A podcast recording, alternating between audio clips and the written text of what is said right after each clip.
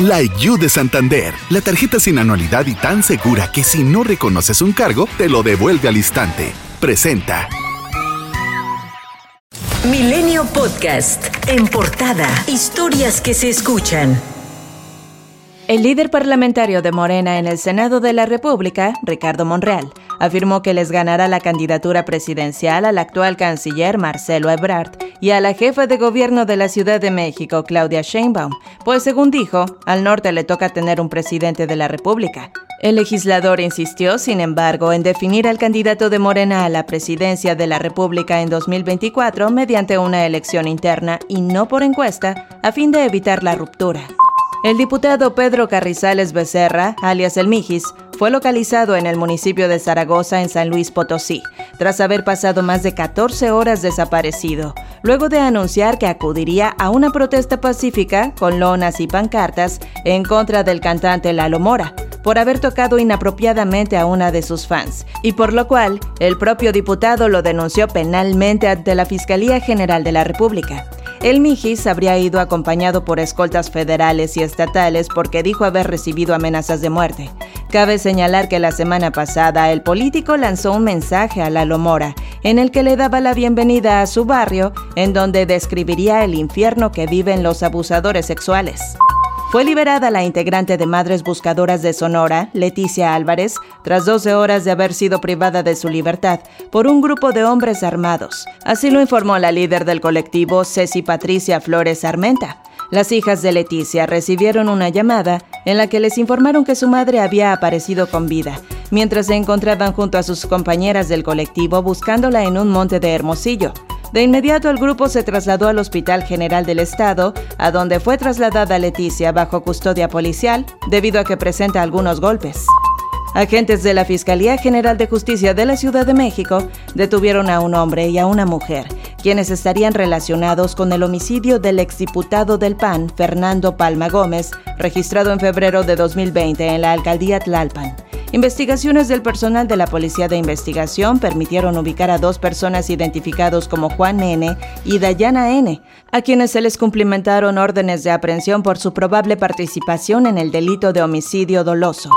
La Comisión de Derechos Humanos del Estado de México inició una queja de oficio por la muerte del actor Octavio Ocaña, ocurrida el pasado 29 de octubre en Atizapán de Zaragoza, donde participaron elementos de seguridad pública de Cuautitlán Izcalli quienes iban en persecución del actor que viajaba en su camioneta con dos acompañantes. La CODEM indicó que investigarán el caso debido a las presuntas violaciones al derecho humano, a la integridad y seguridad personal, así como al derecho a no ser sometido al uso desproporcionado o indebido de la fuerza pública. Hay al menos un muerto y 15 personas lesionadas tras la explosión de una toma clandestina de gas LP en San Pablo, Xochimehuacán, Puebla. El secretario de Salud del Estado, José Antonio Martínez García, detalló que cuatro de los lesionados son menores de edad de entre 13 a 16 años. El gobernador Miguel Barbosa Huerta informó que comenzaron los trabajos de inspección de la zona en caso de haber más cuerpos. El ejército mexicano activó el plan DN3C y realizó la evacuación de 2.000 personas en un radio de 1.000 metros. Además, establecieron dos albergues provisionales para asistir a las personas afectadas.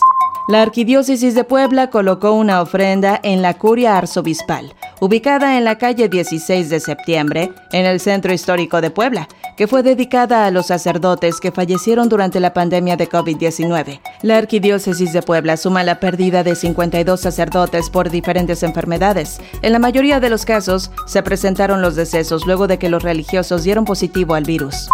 En 24 horas México sumó 1.446 nuevos casos de COVID-19 y 89 muertes, con lo que se acumulan 3.807.211 contagios y 288.365 decesos, de acuerdo con la Secretaría de Salud. Solo el 87% de la población en Guanajuato se ha vacunado contra el COVID-19, lo que significa que el 100% de la población vigente no logrará tener al menos una dosis antes de que finalice el mes de octubre según lo dicho por Mauricio Hernández, delegado de la Secretaría del Bienestar en el Estado. Cabe mencionar que esto se debe a la poca participación de los ciudadanos en los últimos días por adquirir una vacuna y no por falta de dosis en la entidad. De hecho, este fin de semana todavía quedaban cerca de 20.000 dosis por aplicar en la ciudad de León, de las cuales solamente se aplicaron 608 el día sábado, mayormente a la población rezagada de otras jornadas. Un millón de personas presenció el desfile del Día de Muertos 2021 sin que se presentaran incidentes mayores, según informó la Secretaría de Gobierno capitalino.